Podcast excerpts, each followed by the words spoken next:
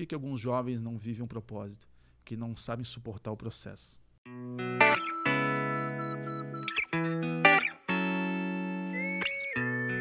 Sejam bem-vindos a mais um episódio do TronoCast Podcast. Ricardo Barbie do meu lado. Mais uma vez, mais um dia especial aqui, Deco. É, um isso prazer aí. estar aqui, né? Estamos aqui no segundo domingo do ano, né, compartilhando mais uma história, um testemunho de alguém que é relevante aqui para nós, hein? Na nossa cidade, na nossa história. Pois é, tá fazendo diferença aí no meio da juventude, né, Isso. Deco? Estamos com o André, André Matei. Coisa muito linda, muito obrigado. pela Pastor, né? Pastor André Pastor Matei. André Matei.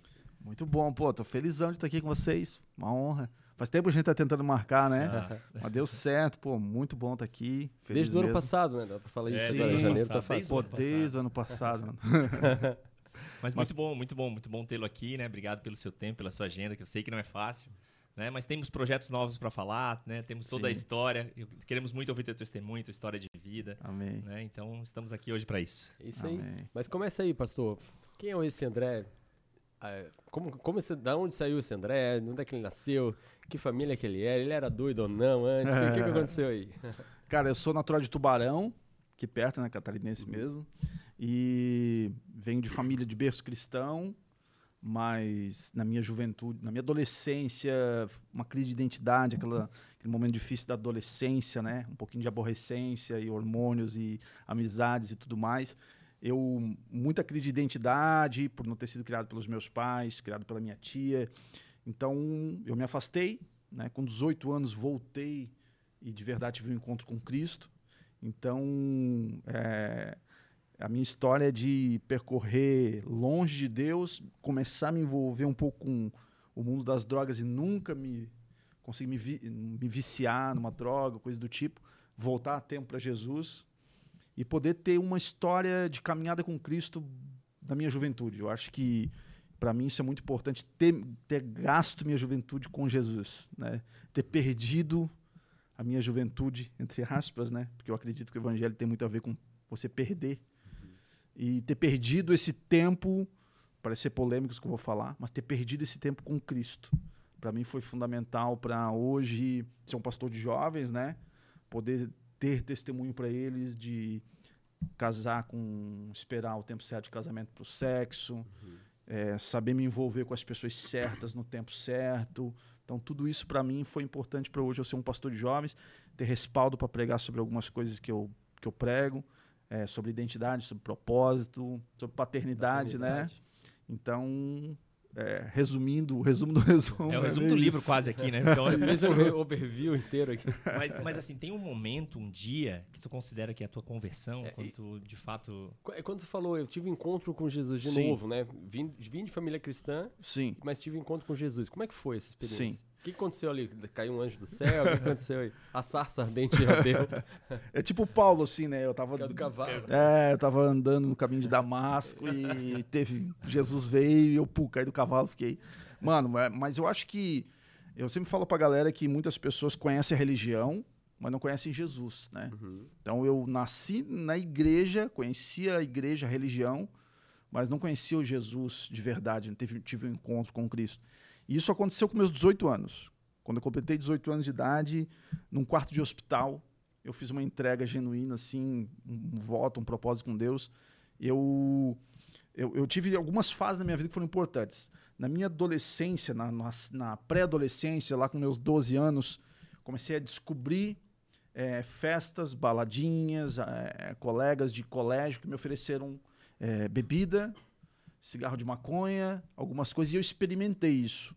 E isso foi um início de uma fase meio difícil, meio conturbada, em que eu saía de segunda a segunda para festinha. E mas eu tive uma mãe de criação, minha tia, que foi um- uma peça fundamental no meu direcionamento de propósito. né? Ela foi a pessoa que me, me conectou com, com Deus, que fez eu enxergar aquilo que eu não enxergava. Ela foi a pessoa que me plantou no céu. Eu acredito muito nisso, sabe? Ela, ela tem 91 anos hoje, olha só. Ela é a irmã mais velha da minha mãe. E ela serve a Jesus há quase 70 anos, eu acho. uns 60 anos. Ela não, não entrou na Arca de Noé, mas ela pisou o, bar- o pé no barco quando as águas do dilúvio baixaram, sabe? Já tava lá. já estava lá, mano. Então, ela foi a pessoa que sempre orou por mim, sempre profetizou sobre a minha vida. Quando eu tinha 18 anos de idade, eu tinha 17. Desculpa, eu tinha 12 anos. Com meus 13 anos, eu, eu comecei a praticar o esporte, que o skate. Então, fui skatista. O skate me ajudou a não me envolver com, aquela, com aqueles jovens que estavam já se envolvendo no submundo das drogas, tipo cocaína e outras coisas. Eu nunca me envolvi com isso, porque a cocaína, é, é, a droga é um caminho para muitos sem volta, né? Eu lido com muitos jovens que estão nas drogas e nem todos conseguem voltar, muito difícil. E aí, até os meus 18 anos de idade, skatista, querendo ser um sonho de ser um profissional, né? Já eu estava no nível de amador 1, que era um nível antes do pro, e com, com patrocínio, com marca de skate. Então pensei assim, minha vida agora é essa, é o skate. E ia na igreja uma vez por ano, sim, para agradecer a Deus por alguma coisa, porque conhecia a igreja, né? Mas com 18 anos eu tive um apêndice, inflamou um apêndice, e eu fiquei em casa. Não, não vou, não vou no hospital. E aí, depois de dois ou três dias, eu fui às pressas para o hospital, com ambulância, porque eu estava com muita dor. Chegou lá, o médico falou que tinha inflamado e estava gerando uma infecção. Eu fiz a cirurgia, tanto que a apêndice é uma cirurgiazinha pequenininha aqui no canto. E a minha foi um, um corte no meio da barriga, assim. E depois da cirurgia eu fiquei muito mal. Fiquei cinco dias deitado na cama, vomitando, sem comer nada. E depois daqueles cinco dias, eu lembro que no quinto dia, o médico falou assim para mim, André, nós vamos ter que fazer uma nova cirurgia porque infeccionou, infelizmente. E quando infecciona, você pode ter uma infecção generalizada e aí eu podia dar uma morrida, né? Uhum. Então, para mim, não dar uma morrida. Dar uma morrida assim, é, de leve? De leve, uma morrida de leve. Então, eu pensei assim, cara, eu naquele momento de desespero, eu lembro que eu tinha. Meus amigos levaram uma revista de skate, com uma pilha de revista de skate assim no canto. E tinha uma Bíblia. Aquelas Bíblias pequenas, assim, Gideões, Gideões missionários, sabe? Só o Novo Testamento ali. Novo Só Testamento, Testamento, cara. E, e eu lembro que eu peguei aquela Bíblia e eu comecei a orar. Eu falei, Deus, se o Senhor tem mesmo um propósito para minha vida, como a minha tia sempre fala, então me cura. E eu vou, eu vou me entregar 100%, eu vou, vou começar a viver o meu propósito que o Senhor tem para minha vida. E fiz uma oração, era umas 10 horas da noite, peguei no sono, dormi. E no outro dia, quando eu acordei, eu estava zerado, não tinha mais nada. Só que eu nem lembrei da oração, mano. Já pensei, vou para casa, vou voltar pro skate. Mas daí eu lembrei do Espírito Santo, lembra da oração? E eu, cara, Deus me curou, mano. É como se Deus falando para mim, tá vendo? Tem um propósito para ti, tem alguma coisa. E aí, quando eu saí dali, no, dia, no outro dia eu tive alta. Quando eu voltei para casa, fiquei uns 15 dias em, é, em, em, repouso por causa dos pontos. E aí eu voltei na igreja, na igreja que eu nasci, que eu fui apresentado quando criança, lá em Tubarão. E eu assim, eu vou na igreja hoje. Quando eu fui na igreja, quando eu entrei, cara, é como se eu nunca tivesse entrado ali. Eu pensei, cara, acho que é a primeira vez que estou entrando aqui. Eu senti a presença de Deus, senti o Espírito Santo de verdade. Eu fui tocado por Deus. Quando o pastor falou, quem quer aceitar Jesus, eu levantei as mãos. E eu já falei que queria me batizar. No mesmo dia, eu, eu fiz o é, ele fez o convite do batismo, eu quis me batizar. Isso foi no ano 2000. Eu tinha 17 para 18. E, e aí eu me batizei no final do ano 2000. E, mano, e ali eu comecei a viver. Foi 100%. Meu, meu voto com Deus foi, foi verdadeiro, assim. Ali eu me entreguei 100% para Jesus. E ali foi uma virada de chave na minha vida. Foi um novo. Eu acredito que de verdade eu nasci de novo, todos os sentidos, assim em que Deus me, me, me conectou ao meu propósito e ali eu comecei a viver isso que Deus tem, né, para tudo isso que Deus tem para minha vida. Tu crê que naquele momento é, foi Deus que te parou para que de alguma maneira te usasse em uma nova Cara, história? Eu, eu acredito que sim. Eu acredito que é, as, eu, lembro que a minha tia me falava, André, vem porque se não, não vier pelo amor, você vai vir pela, pela dor, dor. né? E eu, ah, não nada, tio, uma hora eu vou. Deixa eu curtir minha juventude primeiro, uma hora eu vou. E eu fui pela dor, mano. Eu acho que esses dias eu perguntei pros jovens, assim, quem aqui veio porque tinha algum problema, alguma dificuldade, você, cara, precisa de Jesus, precisa de Deus. Cara, eu acho que 80% levantou a mão. Quem veio um dia estava em casa e alguém te convidou assim, cara, tá tudo bem comigo, tá 100%, mas eu vou buscar Deus. Cara, são poucos, a maioria vem porque existe uma dor, né? E a dor, na verdade, é um, é um chamado, né? Deus nos conectando, Deus nos alertando. E eu acredito que Deus permitiu essa dor de verdade para eu acordar. Né? Eu acho que existem pessoas que passam por crises terríveis nas suas vidas, por dores terríveis, e a dor é uma bênção. A dor é um. Imagina se não existisse a dor, a gente morreria direto de uma enfermidade que nós nem saberíamos que existia. Mas a dor me avisa, ela me orienta. E a dor para mim foi Deus me chamando, né? No meio da dor, falando que ele tinha um propósito, que existia algo. E ali eu me conectei, opa. E de verdade eu acordei para Jesus. Ali eu fui, fui 100%, é, foi uma conversão genuína, assim. Foi, eu era, eu era skatista, então eu continuei andando de skate. Eu ia no skate park, os meus amigos começaram a me zoar. Na época, velho, você é cristão, você é, André, agora tu virou crente, eu não acredito. Uhum. E eu virei o alvo de piada. E, cara, eu lembro que muitos riam de mim depois dizendo, é, pô, mano, tá mudando, mano. O que tá acontecendo contigo? Ora por mim. Meus pais estão separando aquela, aquela juventude, né? Tá acontecendo, eu, eu tô cheio de problema. Ora... E eu comecei a trazer os meus amigos todos comigo.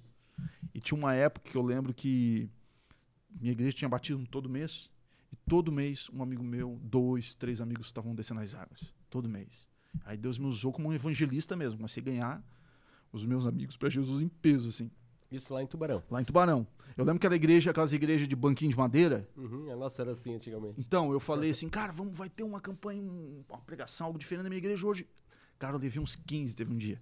E uns três bancos só pra ti ali. Uns três bancos. Quando entrou aquela, aquela gurizada de calça larga, de boné, os irmãos da igreja quase saíram correndo, Tudo acharam que era é, formação de arrastão, quadrilha, era arrastão. assalto, arrastão. e aí meus, meus amigos se convertendo, aceitando Jesus. E dali pra frente, o início da minha conversão foi aquela coisa assim, ó, eu fazia, eu queria fazer tudo. Então eu entrei no teatro, entrei no coral, o coral na época tinha, tinha quatro irmãs da terceira idade, mas, e eu lá no meio, eu queria fazer alguma coisa para Jesus, eu queria servir. Nós íamos todo sábado no hospital, visitar o hospital, aí sexta já ia pro monte orar, sabe aquela, aquela paixão, aquele primeiro amor, né? Aquela paixão de, de estar com Jesus, de viver essa nova vida com Cristo, experimentar algo que eu assim, cara, isso é verdadeiro, isso é genuíno, não é essa mentira que o mundo prega, né? E aí fazem 21 anos, 22 anos que, que eu tomei essa decisão e graças a Deus por isso, né? Mais da metade da minha vida vivendo com Cristo. E aí em seguida veio a- o convite a ser pastor. Como que isso aconteceu? Cara, eu, as pessoas, é, eu lembro de um dia, foi nessa mesma época que eu estava pregando de Jesus para meus amigos e trazendo muitos amigos. Um, o meu primeiro líder, um dos meus primeiros líderes de jovens, assim, um dia ele olhou para mim e falou: Cara, Deus vai te usar muito no meio da juventude. Você é um pregador de jovens, você é um cara que vai ganhar jovens para Jesus. E na hora eu olhei assim para ele, fiquei meio sem reação, sabe? Tipo, eu, não, não, só tô querendo que eles vivam o que eu tô vivendo, não, não, não eu quero que eles vivam o que eu tô vivendo. Mas eu vi que quando ele falou aquilo, é como se despertasse um, algo no meu coração, do tipo, opa, é verdade, eu quero isso, eu desejo isso. E, e daí eu comecei a ter o, sentir que o chamado que Deus tinha para minha vida, que essa chama que não se apaga de verdade, essa sarça que, como Moisés teve aquela visão, né, da, de uma, uma sarça, uma árvore que pegava fogo e não se consumia, é o chamado, né? Deus chamou Moisés, né, no meio daquela sarça. E Deus me chamou, mano. E essas, esse fogo, realmente, ele não, não se apaga. E aí eu, eu comecei a ter esse desejo de pregar, de falar do amor de Jesus. De... Aí comecei a ter um pequeno grupo, comecei a liderar um pequeno grupo. E eu lembro das primeiras vezes que eu preguei, cara, foi muito ruim. a pessoa fala, pô, foi muito ruim. Eu lembro que eu fiquei tão nervoso, velho, que eu. Eu lembro que a primeira vez o, o meu líder, meu, eu- eu- era o pastor, era o líder do grupo, assim. Ele falou, André, semana que vem você vai trazer uma palavra no, na célula, era uma célula. E eu, caraca, o que eu vou falar? Ele me deu o estudo, uma folha, e quando chegou na minha vez, eu assim, eu, eu li em cinco minutos e amém. Ele olhou pra mim, amém, terminou, eu terminei. Pronto, não, não sei mais o que eu vou falar. E foi, sim, Deus foi, foi trabalhando na minha vida com o tempo, né? E as pessoas perguntam, André, quando que você sente que foi chamado para ser um pastor? Quando os, os palcos, os não me atraíam, mas quando o bastidor de verdade queimava no meu coração. Quando eu amei mais os bastidores do que o palco.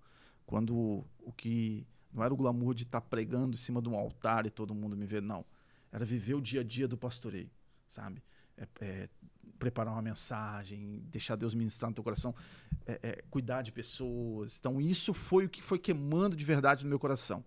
E o resultado disso, as pessoas pensam que pastor é aquele cara que sobe no altar, prega uma mensagem e deu. Pega o microfone. Cara, isso aí é 1% dos 99 que a gente precisa viver. De fato. É, resu- Até porque se você não tem os outros 99, tu não tem o que falar nesse 1%. não né? tenho o que falar nesse 1%. Vai ser um É. Eu, teórico aí da Bíblia. É, e eu, eu, eu vi que o, o altar, pregar uma mensagem no altar, ela era apenas o resultado daquilo que eu estava vivendo no meu dia a dia, na, sabe, na minha, na minha vida com Deus. E quando eu comecei a, a desejar isso, eu trabalhava de office boy, né, novinho, e eu ia pro banco, eu ficava pregando no meio do caminho, um monte de mensagem, eu pregando, pregando, pregando. Eu comecei a trabalhar no consórcio, de vender consórcio em 2002, isso. Na época da Copa do Mundo Brasil foi penta. E aí eu ficava, era em Criciúma, e tinha dias que eu ficava de noite lá. Aí eu botava as cadeiras assim e ficava pregando, mano, cadeira tudo vazia. Pregar pros fantasmas. Nunca nenhuma cadeira aceitou Jesus, velho. Nunca. Nunca. Não, ele não morreu por elas, tudo certo. E eu lembro que um dia eu tava pregando uma célula, um amigo meu dormia. Aí eu comecei a gravar eu pregando. Aí eu comecei a dormir também. E assim, cara, preciso melhorar a minha mensagem. Mas isso foi. eu- eu- as pessoas perguntam: você se ouvia pregando? Eu me ouvia. Eu chegava a me ouvir mais de 70 vezes. Um áudio que eu pregava. Eu acho que se você quer melhorar tudo na sua vida, você tem que buscar a prática né, diária. Ninguém nasce sabendo. Ah, mas Deus te chamou, então ele colocou, veio um anjo, entregou uma mensagem pronta. E a. Cara, eu acho que é uma mistura de, de preparação, com muita coisa. O chamado, ele tá acima de tudo, a unção de Deus, mas você também tá se preparando, tá buscando, tá né, se aperfeiçoando, faz muita diferença, né? E aí isso, dali pra frente, aí em 2011, não, 2009, eu tinha um, sempre fui empreendedor, então eu tinha uma, uma agência, eh, na época de publicidade, design, com mais algum, e eu comecei a trabalhar igual um louco, mano, trabalhar, trabalhar, e aí em 2010, 2010, 2011, eu senti Deus começou a me chamar. Cara, eu não dormia à noite, eu não dormia à noite, eu ouvia vozes de jovens, ouvia vozes de pessoas, e eu não conseguia dormir, meu Deus, está acontecendo comigo? E eu sentia que Deus estava me chamando pro, pro ministério, Deus estava me chamando pro ministério. E tem uma irmã lá, na, na- lá em Tubarão que ela era intercessora, até hoje é intercessora nossa, orava muito por nós, sempre profetiz- profetizava sobre a nossa vida, é minha e da minha esposa, a pastora Lia. E um dia eu fui procurar ela, falei, eu não sei o que está acontecendo comigo, eu estou sentindo algo queimando muito forte dentro de mim, uma agonia, como, como se eu estivesse ficando engasgado. E, e parece que a, o- a minha empresa, as coisas que eu faço e o foco que eu estava tendo não está mais fazendo muito sentido. Parece que Deus está me, me colocando meu, meu, meu foco, minha visão em outra coisa. E ela falou uma palavra que foi importante para mim. Ela disse: André, tem algo dentro de você. Existe um propósito dentro de você. E Deus vai te dar um nome para esse propósito. Deus vai te dar um algo que já está dentro de ti. E eu saí dali com, cara, que é isso então? O que, que será? Comecei a orar. E ali Deus me deu um nome chamado Jovem com Propósito. E ali surgiu em 2012, surgi, é, 2011, final de 2011 surgiu o Ministério Jovem com Propósito. E aí eu pensei assim, Jovem com Propósito, mas já deve ter vários no Brasil, né? Pô, um nome tão sugestivo. Um Ministério de Jovens chamado Jovem com Propósito. Não. Aí, coloquei na internet, coloquei no registro.br para fazer um site. Uhum. jovemcompropósito.com.br, disponível para registro. É meu, então. Aí sabe o que Deus falou para mim? É porque sempre foi teu. Uhum. Você só precisava acessar. Aquilo que eu tenho para tua vida, o propósito, ele já é teu. Você precisa aprender a acessá-lo. O download já veio pronto. Eu estava conversando com, com o Rodolfo Abrantes, que é amigo nosso. Eu falei, cara, aquela música Isaías 9, né? Eu falei, Rodolfo, aquela música é muito top, mano. Que música maravilhosa. Ele falou assim, cara, onde eu vou, eu tenho que cantar essa música. A galera fica até ofendida se eu não cantar.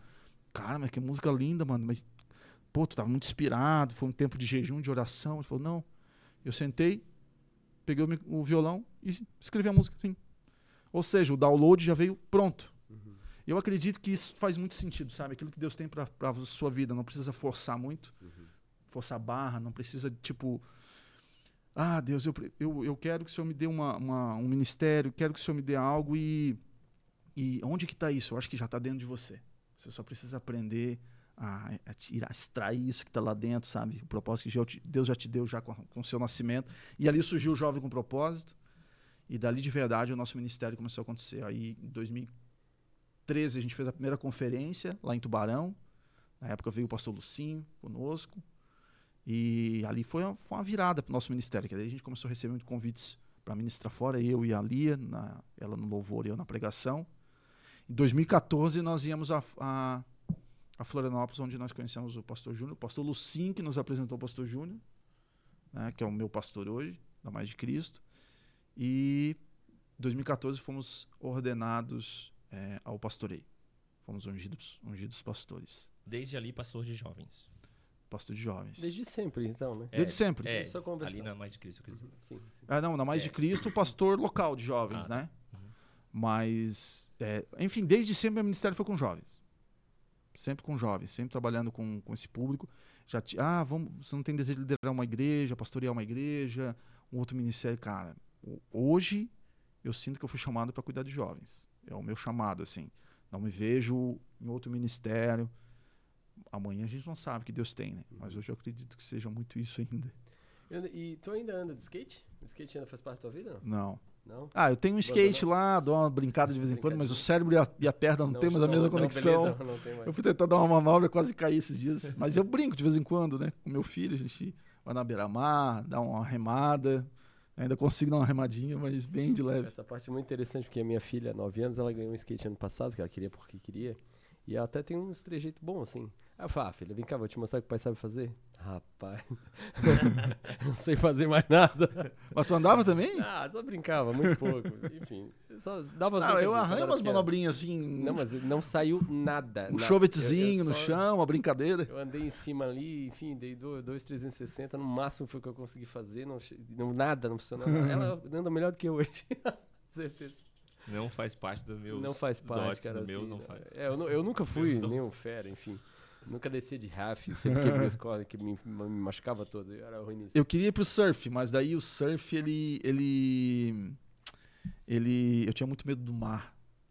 Uhum. Tá ligado? Tipo assim, lá pra é, fora da arrebentação, assim, lá no fundão, tinha, era meio receoso. E na real lá é o mais tranquilo, né? O problema Pois é, passar, é, é chegar lá. justamente.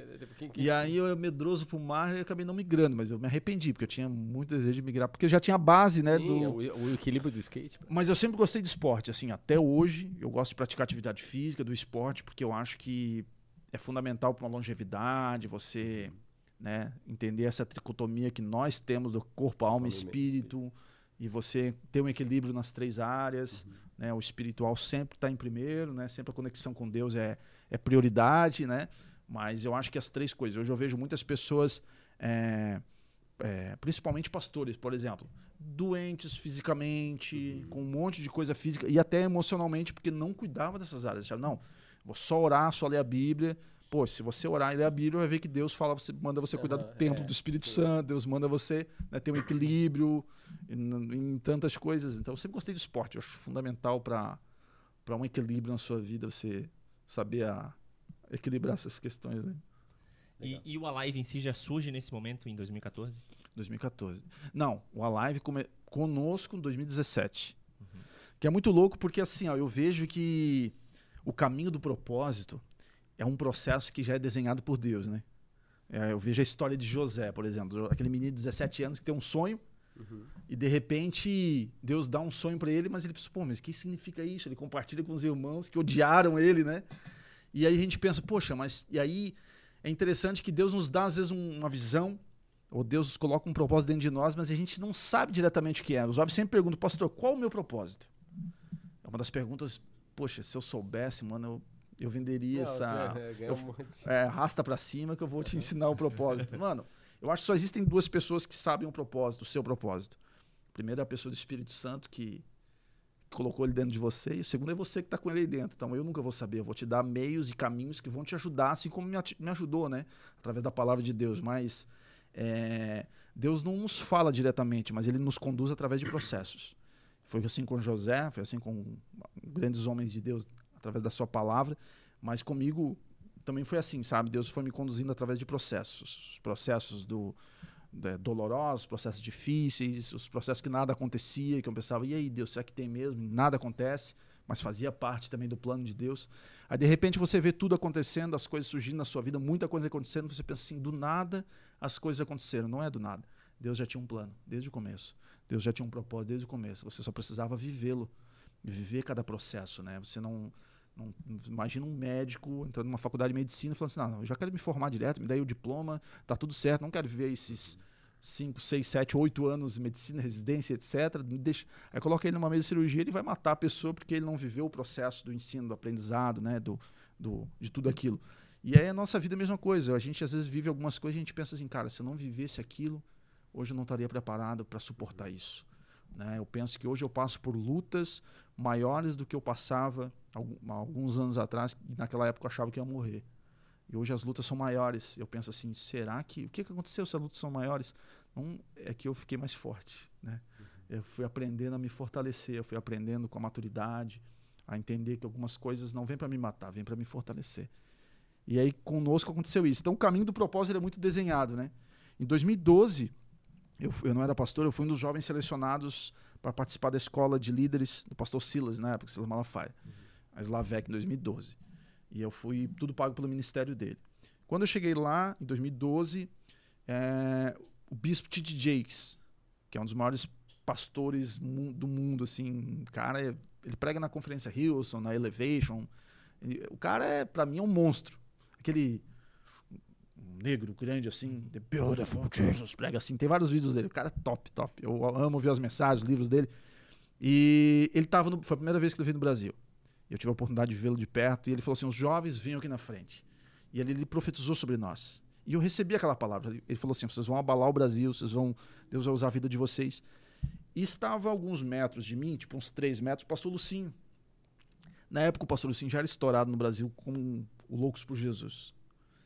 E o pastor Lucinho sempre foi uma referência para nós. Para minha, a, minha a minha geração de pastores de jovens tem como referência e um desbravador o Lucinho. Porque antes de nós, a galera tinha referência o quê? O pastor Silas, o pastor Marco Feliciano, aquela galera mais de terno e gravata que pregava meio. Uhum, E o Lucinho- carolão, assim. E o Lucinho veio pra desconstruir essa imagem do pastor. Cabelinho com tupete, uhum. camisetinha loucos pro Jesus com a Bíblia com adesivo, com um vans no pé. E a galera pensou, pô, pastor também pode ser um cara descolado que vai ganhar Calça jeans, jovem. né? Calça jeans. E, enfim, mas não só por isso, questão do estereótipo, mas por aquilo que ele carregava, né? Carrega até hoje. E ele estava alguns metros de mim, e o Espírito Santo falou assim pra mim, ó, serve ele. Serve ele, porque ele vai te ajudar a você chegar no lugar de propósito. Na hora eu pensei, nada a ver, coisa da minha cabeça. Lucinho lá da Lagoinha, 60 mil O que membros. ele vai querer comigo, né? Eu tô lá em Tubarão, mano. Sul de Santa Catarina. O que, que ele vai querer comigo?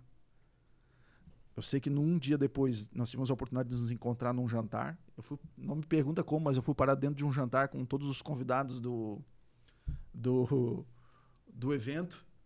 Meu, os caras me botaram lá dentro. Lá a gente se conheceu, trocou uma ideia. Eu falei, quero, eu, Lucinho, eu tenho um projeto, Jovem com Propósito, ano que vem eu vou fazer minha conferência, 2013. Isso era 2012, né? Ele falou, eu vou lá, vou lá, André. Tá aqui meu contato, eu vou lá. Chegou no ano seguinte, assim, pô, o Lucinho falou que vai vir, eu fiz o convite para ele. Aí a assessora dele falou assim, André, o Lucinho recebe 3 mil convites por mês e o mês só tem 30 dias, então a gente não tem mais agenda. E na hora eu fiquei meio frustrado, assim, pô Deus, mas se o senhor tinha um propósito, o senhor falou aquilo para mim, aquela hora que para me servi-lo, o Espírito Santo falou para mim assim, a agenda do homem pode ser uma, mas a minha agenda é outra. Minha agenda já está pronta. Se você viver aquilo que eu tenho para você, tudo vai acontecer no tempo certo, no meu tempo. Pode parecer que não acontece, mas na hora acontece. Eu tava em, eram faltavam uns 30 dias para minha conferência e a assessora dele me ligou. Falou assim: "Ah, do nada é, teve um cancelamento De repente. de repente. Teve, Teve um um cancelamento, e os outros cancelamento. 2.997. E o teu e-mail pulou na minha tela. Foi bem assim que ela me falou. A Jana, minha amiga hoje. A Jana falou assim: André, o teu e-mail pulou. Eu lembro que hora design tinha um rodapé com uma um desenho meu. Ela falou, cara, aquilo me, me atraiu, aquele desenho. Eu falei, é ele. O Espírito Santo tá me falando, é ele. E ali ele veio em 2013 e a gente fez uma aliança tão grande, assim, uma amizade tão grande, foi algo muito de Deus. E eu, eu falei, Lucinho, eu preciso te. O Espírito Santo falou pra mim que eu preciso te servir. Na hora ele falou assim, cara, o meu, meu design, minha equipe, o cara foi para os Estados Unidos eu, não, eu preciso de alguém. Eu assim, cara, que loucura, né? E aí eu lembro que eu tinha agência, a gente serviu ele. Em 2014, quando eu vim para Florianópolis, a gente veio fazer um seminário Loucos por Jesus e a gente tava, ministrava junto com ele, eu, a Lia, a banda da Lia ministrava o louvor. Era para ser na Arena Multiuso em São José. Deu tudo errado, não foi lá. Era para ser num ginásio não sei onde. Não tinha beats, não tinha não sei o quê, não foi lá. E agora, para onde que a gente vai? Alguém falou assim, da igreja do pastor Júnior Batista. Eu não conhecia o pastor Júnior pessoalmente. Então eu falei com o Lucinho, o pastor Júnior é amigo do pastor André Valadão. Aí o Lucinho falou com o pastor André, que falou com o pastor Júnior, que abriu a porta, fez a ponte. E eu lembro que em março de 2014, nós estamos fazendo um seminário Loucos por Jesus na Igreja Mais de Cristo. Eu estou entrando na sala, tá o pastor Júnior, o pastor Lucinho. O Lucinho me puxa e fala assim: Ô Júnior, traz eles para cá, senão eu vou levar eles para BH. E- Aqui é mais perto. E o pastor Júnior olhou pra mim, começou a imitar o Silvio Santos, aquele jeito dele, brincalhão. E, cara, ali surgiu uma amizade, um namoro, sabe aquela coisa? E 2016, nós estávamos para Deus nos deu o direcionamento de sair de Tubarão. E daí, onde que a gente estava indo para outro lugar. Eu vim pregar num culto de jovens aqui, um evento de jovens, vim pregar aqui. E o pastor Júnior falou: "Tá, tu vai para onde?"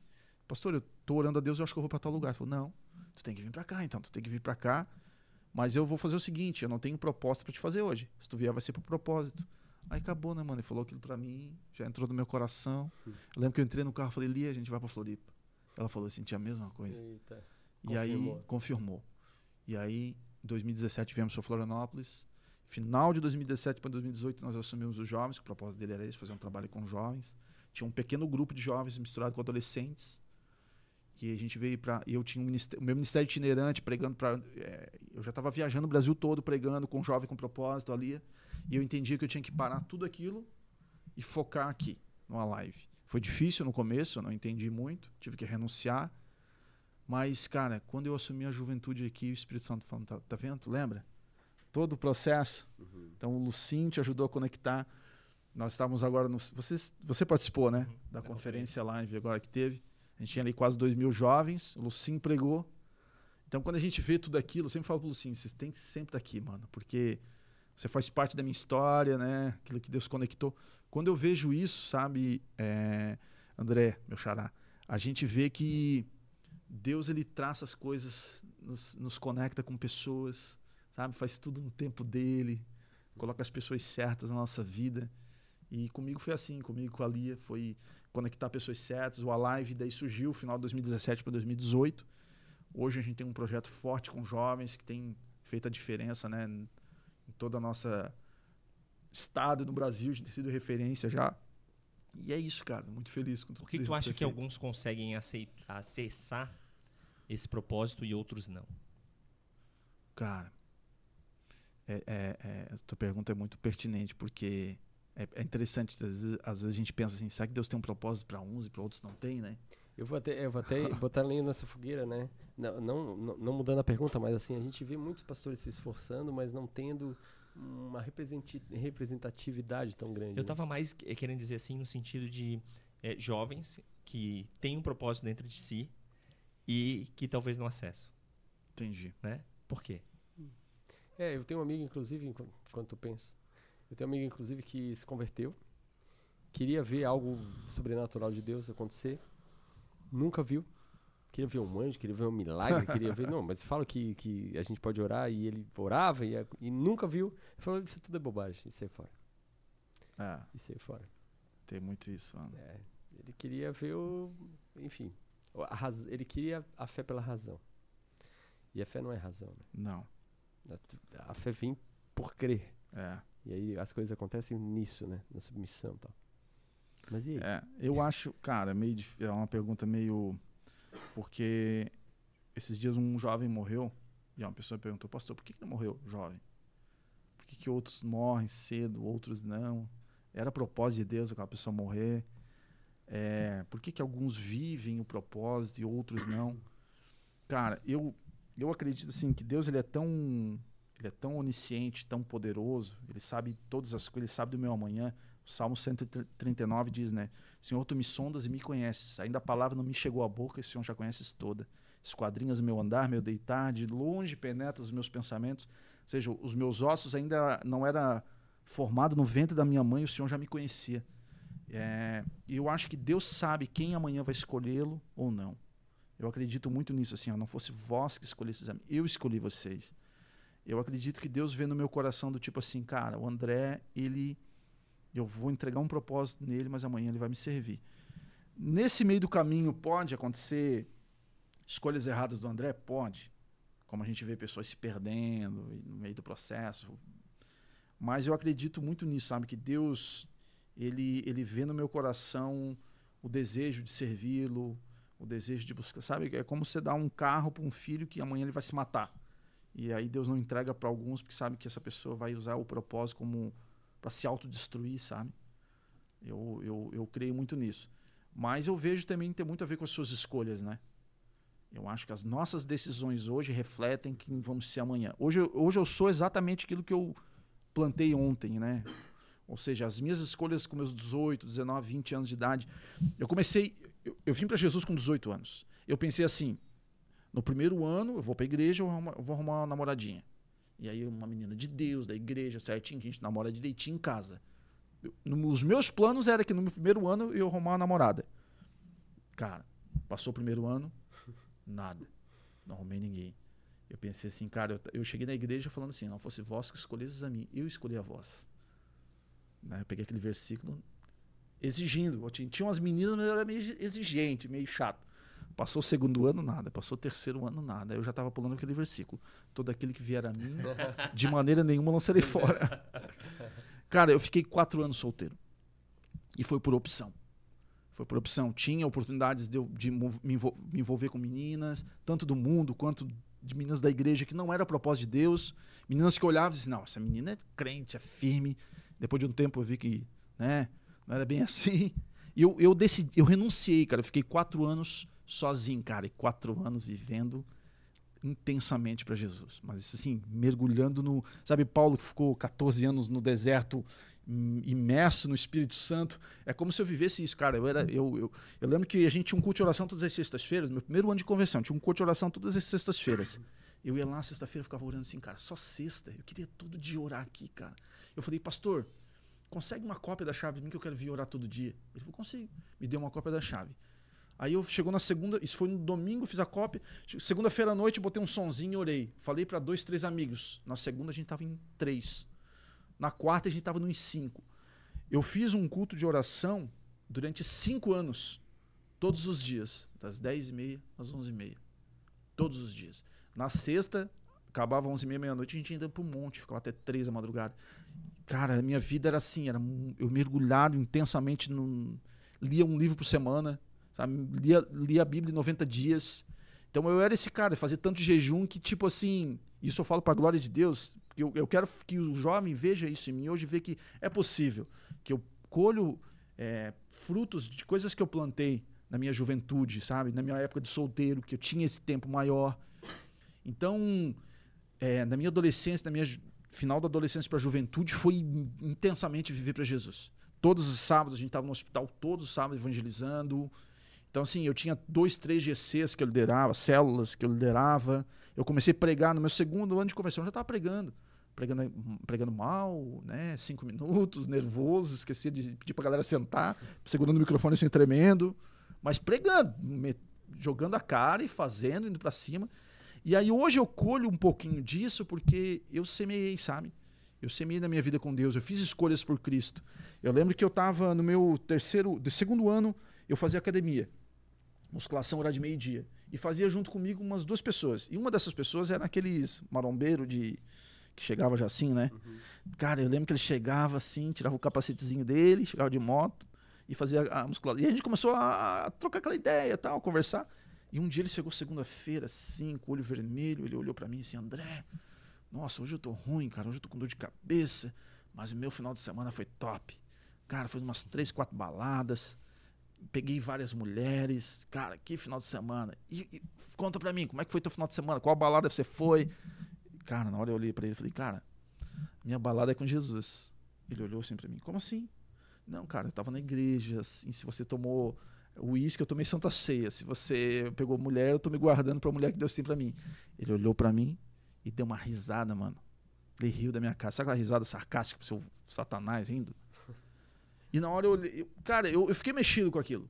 Porque o problema do jovem é que ele não sabe ser confrontado por pessoas que não sabem do propósito dele. Ele não sabe ser confrontado por alguém que não conhece a voz do coração, a voz do propósito. E as pessoas vê o teu momento, mas Deus vê o teu futuro. Deus vê aquilo que ele desenhou pra você. E na hora eu fiquei meio mexido com aquilo, tá ligado? Eu fiquei, tipo, uns dois dias pensando assim. Ele olhou pra mim e falou assim: André, você tá jogando sua juventude fora, brother. Não faz isso. Cara, eu tinha 19, 20 anos, tinha 20 anos. Eu fui pra casa e pensei, Senhor, será que eu tô jogando mesmo minha juventude fora? Será que eu tô jogando minha vida fora? E Deus me respondeu sobre o quê? Nada. Deus não me falou nada, não senti nada. Mas eu continuei, eu insisti. Cara, hoje, quando eu vejo. é, eu, eu. Semana passada eu tava na praia, um cara deixou um texto pra mim. Cara, só deixa eu te deixar. Só deixa eu colocar essa mensagem pra você. Eu tava no carro, separei da minha esposa, eu estacionei o carro e eu decidi que eu ia cometer suicídio. Eu ia me matar. Cara, do nada eu recebi uma notificação num, numa rede social, um vídeo seu. E ali eu fiz, chorei, fiz uma oração, aceitei Jesus. Então só estou deixando essa mensagem para você dizer que eu estou bem, estou tentando, estou restaurando meu casamento e tal. Quero te agradecer, mano. E dentre todas, sabe, hoje a gente cuida de muitos jovens, a gente tem tantos testemunhos de, de pessoas que Deus tem usado as nossas vidas. Hoje, através da rede social, teve um mês que, que os meus vídeos chegaram a alcançar 20, 30 milhões de visualizações, de mensagens de enxurradas de testemunhos como esse de suicídios. Próprios jovens que a gente cuida, sabe, que estavam à beira da morte, que estavam com a vida nas drogas, e aí você. Hoje eles estão bem, estão cuidando de outras pessoas. Aí, hoje o Espírito Santo me responde. Hoje ele fala que eu estou preparado para ouvir uma resposta sobre aquilo que eu fui confrontado. Hoje ele fala assim para mim: É verdade, André. Você jogou sua vida fora. Você jogou tudo aquilo, teu velho homem fora. Você jogou todo essa, esse mundo podre fora. Porque viver com Jesus tem muito mais a ver com aquilo que você perde do que com aquilo que você ganha. O evangelho não é sobre ganhar, o evangelho é sobre perder. Mas não é um perder como sinônimo de derrota. É um perder como sinônimo de desprendimento. Você abre suas mãos das coisas terrenas, renuncia e larga as coisas terrenas, deixa suas mãos abertas para aquilo que vem do céu, para aquilo que eu tenho para a tua vida. E só quem entende isso, quem está preparado a renunciar, quem está preparado a viver o processo, sabe? A ter um sonho, ser traído pelos irmãos, ser jogado numa cova, ser vendido como escravo e ficar quietinho, esperando o tempo certo que Deus tem. Aí a pergunta que você fez para mim, André, por que, que alguns jovens não vivem um propósito? Que não sabem suportar o processo. Cara, não adianta. As pessoas querem muito a recompensa, mas não querem pagar o preço. As pessoas veem os teus frutos maduros, mas não participaram da, tu, da tua semeadura. Quantos abriram mão, quantos abrem mão daquilo é que tem? É. Pastor André, o senhor acha que os jovens de hoje, essa geração aí que nasceu no ano 2000 para cá, estão mais mediatistas, e está mais difícil passar desse processo? Estou perguntando isso porque sou empresário, o Deco também é, e eu, eu sou de TI, né? Sou nerd. eu, eu, sou garoto de programa, né? Faço programa.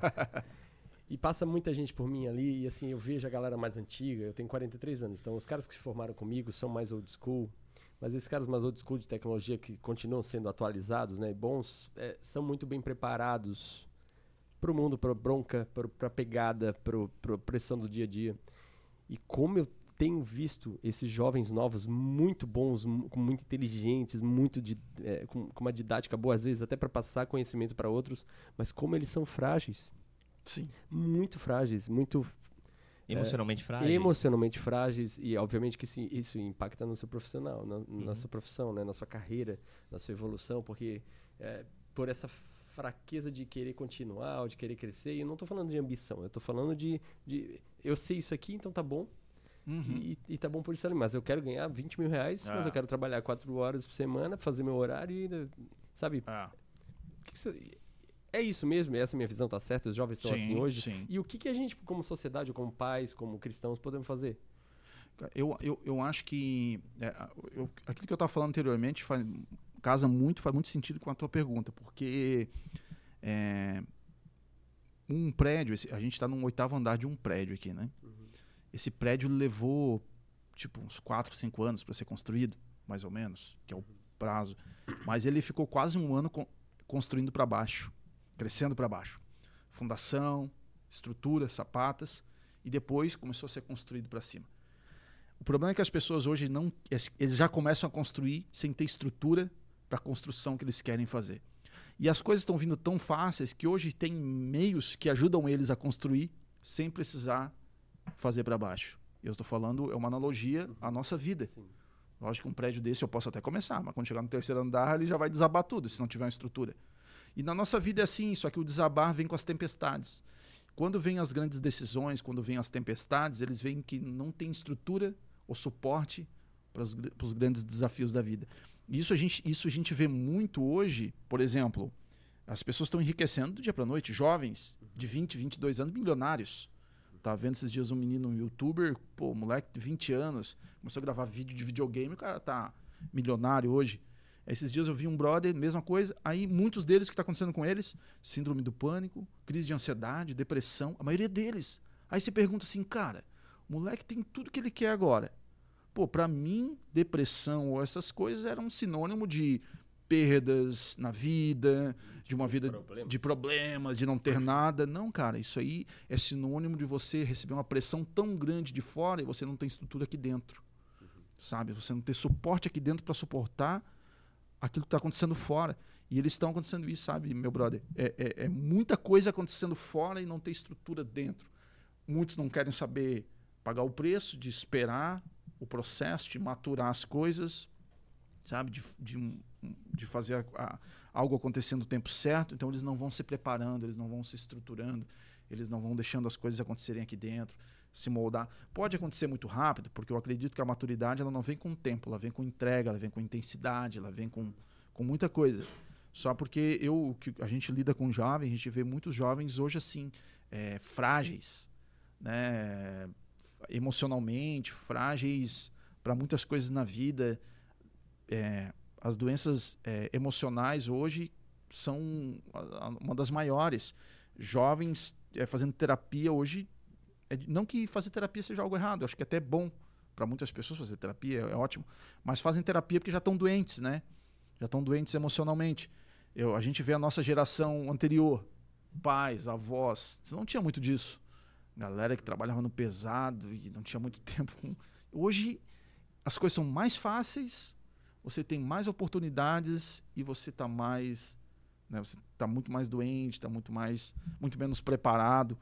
Eu acho que a facilidade e a quantidade de informação ela não é valorizada como, como poderia e acaba se perdendo muito fácil as coisas, sabe? Eu acredito muito nisso. E eu vejo faz muito sentido. André, e, e como é que tá a situação hoje, né? Eu venho, eu venho participando aí algumas vezes, porque a Gabi, minha filha mais velha, de 13 anos, participa do Alive Teens. Então Aham. a gente acaba indo lá e às vezes, ah, fica um pouco pro louvor e aquela, aquela coisa eu acabo acompanhando um pouco do, do teu trabalho, né? E tem sido um trabalho, cara, é, eu diria que, é, pelo menos aqui na cidade, eu não sei se tem um trabalho de jovem tão grande Uhum. quanto o Alive Floripa. E aí, é, como é que tu vê esse trabalho hoje? É, quais os frutos que tu tá vendo já no, no meio? E, e quais são os teus planos dentro desse projeto? Cara, a gente. é, esses dias a gente tava falando. um- eu tava. on- ontem até na academia, tem uns dois jovens que a gente faz academia no mesmo horário. Ele falou pra mim assim: é, o Ismael. O Ismael tá comigo desde o começo, desde o primeiro culto. É o violonista. Ponta firme, sempre ajudando. Falou assim: pô, pastor, hoje a gente tá com estrutura pra fazer algumas coisas que a gente sonhou lá no começo. Lembra? Quando falou, pô, a gente vai fazer isso um dia, a gente vai fazer. Vamos pra rua, vamos ter uma equipe disso e aquilo. Ele falou, pô, hoje a gente não percebe, mas a gente já tem, né? Que as coisas vão acontecendo igual o meu filho. Meu filho tem 14 anos, ele já tá quase da minha altura.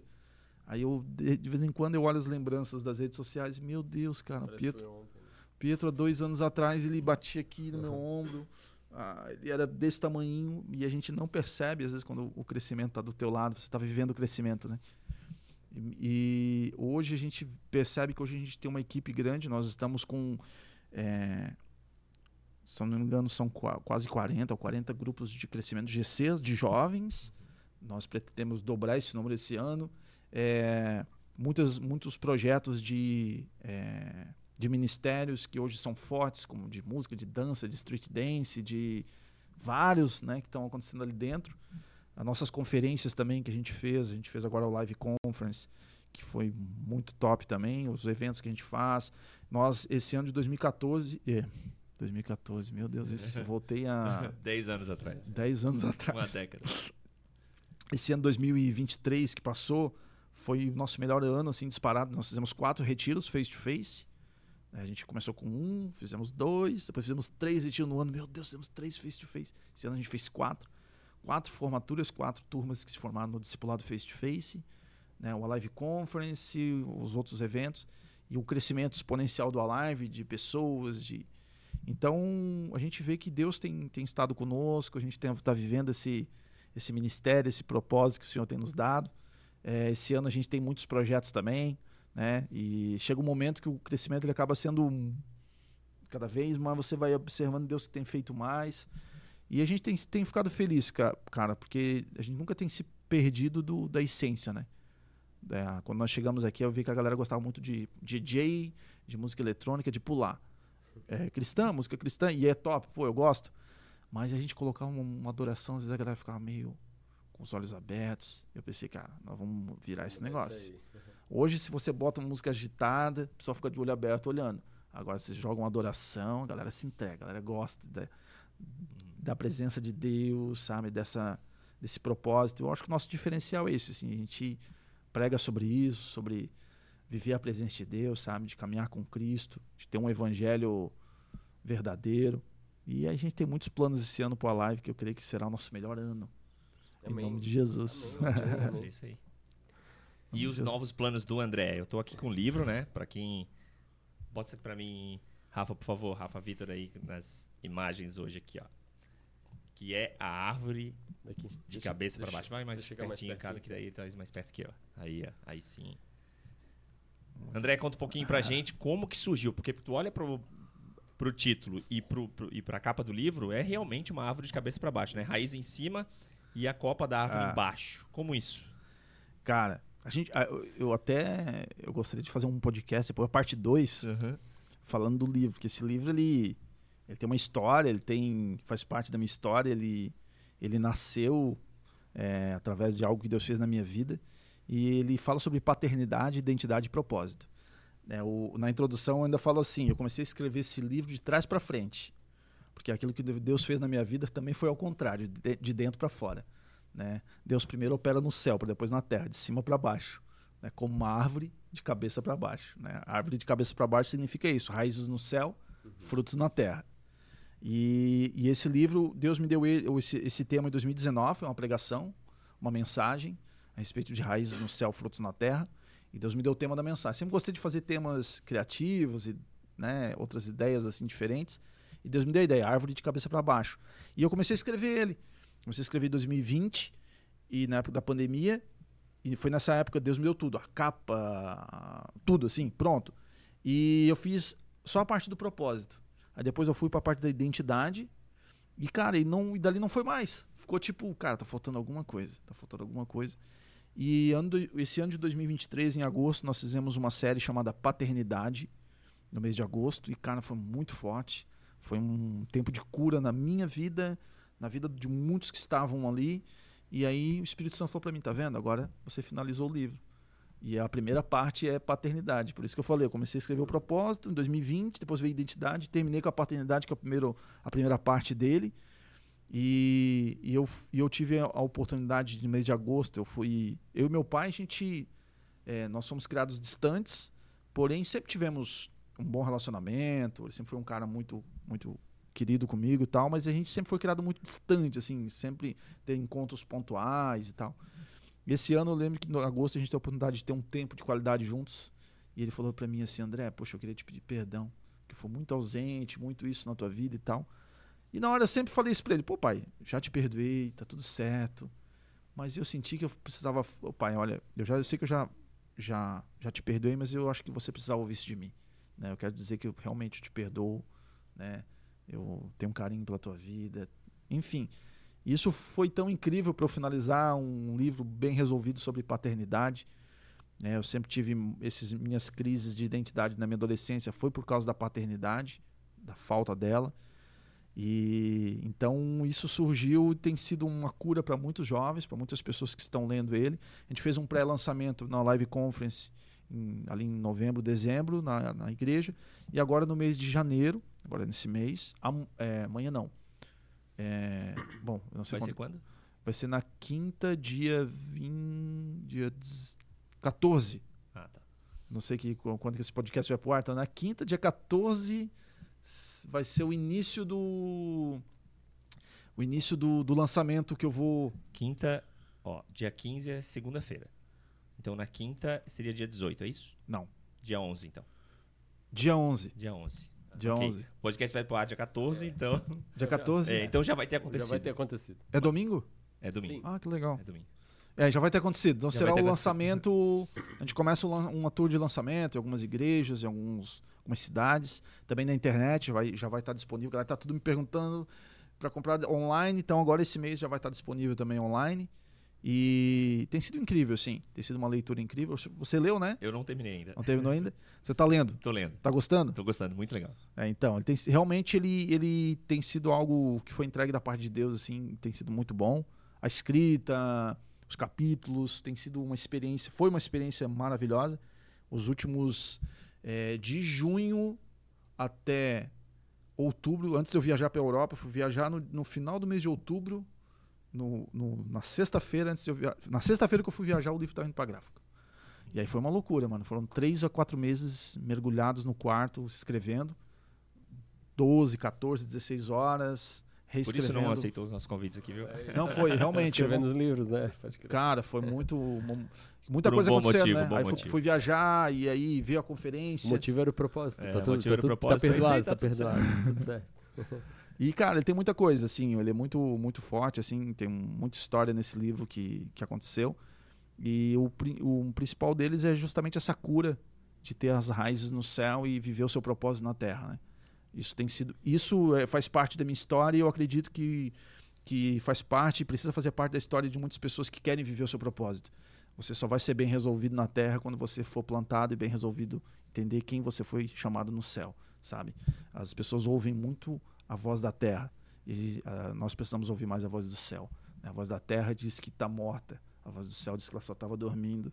Menina levanta. né? A voz da terra disse que, cara, fica, que, que, pô, fica no barco aí, não existe esse negócio de você andar em cima da água. Mas a voz do céu disse: vem, vem comigo. Então, é isso que a gente tem, tem ministrado no livro. Eu tenho certeza que será a cura para muita gente. Amém, Amém. amém. Pra nós é uma honra te receber aqui. A gente sabe que o horário tá apertado, né, cara? É, esse homem. Não, já vamos ter que liberar ele É. já. Mas, cara, é, muito obrigado. As portas e as cadeiras e os microfones do Tronocast estão aqui abertos, Amém. tá? Pra, pra compartilhar. Eu tenho certeza que isso vai ser uma bênção, tudo que a gente compartilhou aqui. Amém. Se né? quiser fazer o podcast do livro, eu já, já, já Então- hoje já. Então, eu queria até poder compartilhar mais, falar mais sobre o livro, sobre algumas experiências, alguns testemunhos, algumas coisas que aqui tem nele.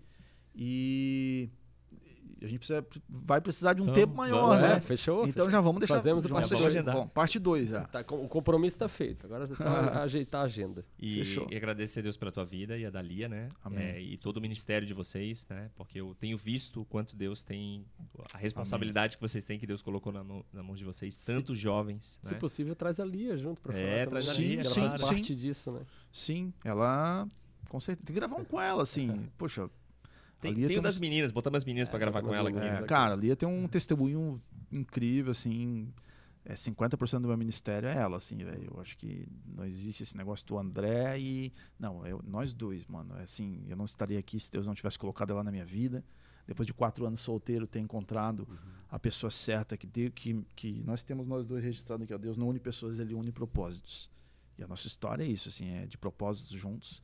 Ela, ela com em- dois anos antes de conhecer Jesus, ela sofreu um acidente de carro, bateu 120 por hora num poste, foi retirada das Ferraris, tiveram que serrar o carro no meio, praticamente morta, mas não podia cantar, perfurou o pulmão, perdeu o baço, e hoje canta, ministra, uma voz potente, poderosa. Pode convidar ela que ela vai vir aqui, vai ser Amém, mais top que o meu. Com certeza. Fechado, fechado. Não com certeza seu, com certeza vamos convidar. com certeza serão duas bênçãos. Amém. Obrigado, André, né, pelo, por todo o apoio. Amém. Cada as últimas palavras aí pra gente encerrar. Ah, André, parabéns pelo teu ministério, parabéns Amém. por ouvir o propósito de Deus e aceitar, né? Quantas, quantas, quantas pessoas Deus está, de- Deus está falando, quantas, quantas pessoas o Espírito Santo tá, tá quente querendo chamar e, e as pessoas estão dizendo não, né? Tá aqui um É. homem que diz sim, né? É e olha Sim. quantas pessoas, né? Quantas vidas estão sendo é, alcançadas, Transformadas, né? transformadas, salvas, remexidas, né? Da igreja dele de fora, né? A Porque- partir de um sim. a partir de um sim. É. Então, Amém. cara, parabéns, né? Obrigado. E a gente sabe que essa honra, na verdade, não é tua, é de Deus mesmo, né? Sim. E, mas esse cara falou uma, uma coisa muito importante, que eu acho que é importante a gente frisar aqui. A minha vida de sucesso hoje foi porque eu perdi ela no- na minha juventude, né? É. Ou eu abdiquei daquilo que o mundo dizia que era legal. Isso é um desafio É. para os jovens é, sensíveis de hoje, os jovens pragmáticos, práticos demais, que não querem passar o processo, né? Então, vamos lá. Acho que esse é a grande coisa que fica aqui para mim. Que se não tiver bom, processo ele rola pra cima. O processo faz parte. É, senão Não tá rola bom, pra rola pra cima. É, né? pega o próximo. Não dá pra ser assim. Obrigado, André. Deixa eu abençoe. Cara, eu agradeço mano. vocês, obrigado pela, pela honra estar aqui com vocês, maravilhoso. Já, ouvi, já tinha ouvido falar muito bem né, do podcast, da excelência aqui do estúdio, muito legal. Tenho certeza que Deus vai usar também muito vocês aqui, Amém. através dessa nova plataforma que é esse bate-papo. Muitas pessoas estão em casa e conseguem, enfim, onde estiverem, né, Uhum. conseguem acompanhar, serem edificadas, né, através de histórias, de testemunhos. E estou muito feliz e contem sempre conosco, com a nossa igreja, com a nossa galera. Estaremos de portas abertas também. Muito Então tá obrigado. Amém. Valeu, gente. Amém. Obrigado. Valeu, abraço. Valeu, tchau, tchau.